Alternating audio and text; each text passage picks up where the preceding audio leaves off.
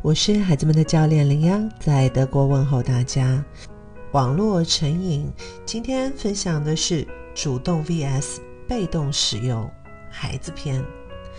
凡事过犹不及。我们前面的两集呢，讨论的是超过适度范围的危害。那么，作为数字原生代的孩子们，可能很小的时候就拥有自己学习的平板啊。通过这些智能的工具呢，孩子们甚至可以根据自己的兴趣爱好自学，像编程啊、啊视频剪辑、音乐创作等等，也提供了他们与世界各地不同文化的人交流切磋的机会。我们正在经历的这场疫情呢，全世界有那么多学生在家受教育，包括授课、作业的提交、班会等等，也都是在线进行的。在我们重视电子屏幕的危害，讨论如何限制使用的同时呢，其实也要清楚，这个工具本身是没有过错的。如果使用得当，反倒是可以帮助孩子们学习的。美国儿科学会也发现，儿童在使用当今数码产品时的互动水平与看电视互动水平有着很大的不同。同时呢，也有研究表明，电子产品是可以帮助孩子学习新事物和发挥创造力的工具。所以今天我要带大家从两个新视角来看电子产品。第一个视角是。电子产品的使用时长究竟会不会影响到我们孩子的心理健康？接下来呢，会从沮丧、高兴的程度来做分析。尽管父母要面对青少年的种种控诉，父母有时候可能也会自我怀疑：哎，是否太严格了，或者对孩子的限制太多了？但是如果光就使用手机来讲的话，每周超过十小时和少于十小时的区别不太大。如果能看到我们公众号里面的这张图片的话，请结合我们的图片来看一下数据。不高兴的和很高兴的比例中呢，用电子产品的时间更少的孩子，当然相对情况更好些，但是也是非常微弱的优势哦。每周使用电子产品少于十个小时的孩子中呢，很高兴的有百分之二十一点四五。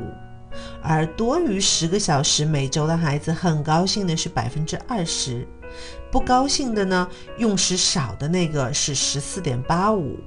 而用时多的不高兴的比例为百分之十五点四。讲真的，差别真的不太大。我们再来看一组数据，那就是完全不使用的孩子，他们的不幸福指数反倒高很多。一点都不使用的孩子有百分之二十点四七表示很不高兴，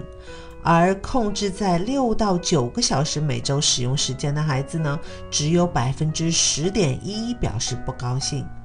再来看非常高兴的人群里面的比例啊，一点都不使用的孩子，哎，有高达百分之二十六点九表示很高兴。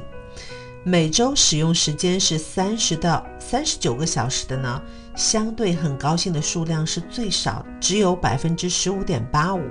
另外呢，我还看到一篇今年最新的美国杨百翰大学啊 Zara Connie 教授，号称呢史上关于社交媒体和心理健康的最长的研究了。这项花了八年时间对儿童和青少年的研究中呢，提出一个很有意思的观点：青少年在社交媒体上的时间，可能与二十世纪八十年代青少年看 MTV 或连续几个小时用固定电话聊天。或者九十年代的青少年在网吧的时间没什么不同。那我们今天的第二个新视角要讲的是成为主动用户而不是被动用户。什么是被动用户呢？啊，就是像看电视的被动屏幕时间，看新闻的滚动和阅读，而没有任何参与的，这就叫做被动用户。而主动呢，则是指积极的参与评论，有创造性的做自己想做的事情，玩一些经家长同意的游戏等等。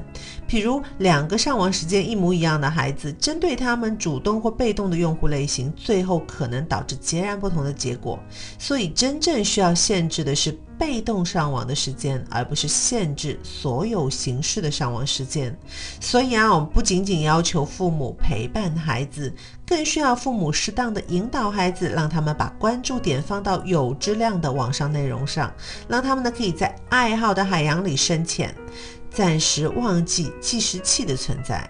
父母尽量帮助孩子找到自己想做的事，比如说啊，欣赏和创作艺术啊，小说的读写啊，编程、自学某一个科目等等。上网时间呢，要安排有目的性的活动。当孩子对某事物兴趣，渐渐浓厚的时候，热情高涨的时候，我们恰恰能利用现在的科技和互联网的这些融合，让孩子呢借由互联网将工具知识和同龄人集结在一起，帮助孩子呢用年轻人特有的热情去做自己喜欢做的事情。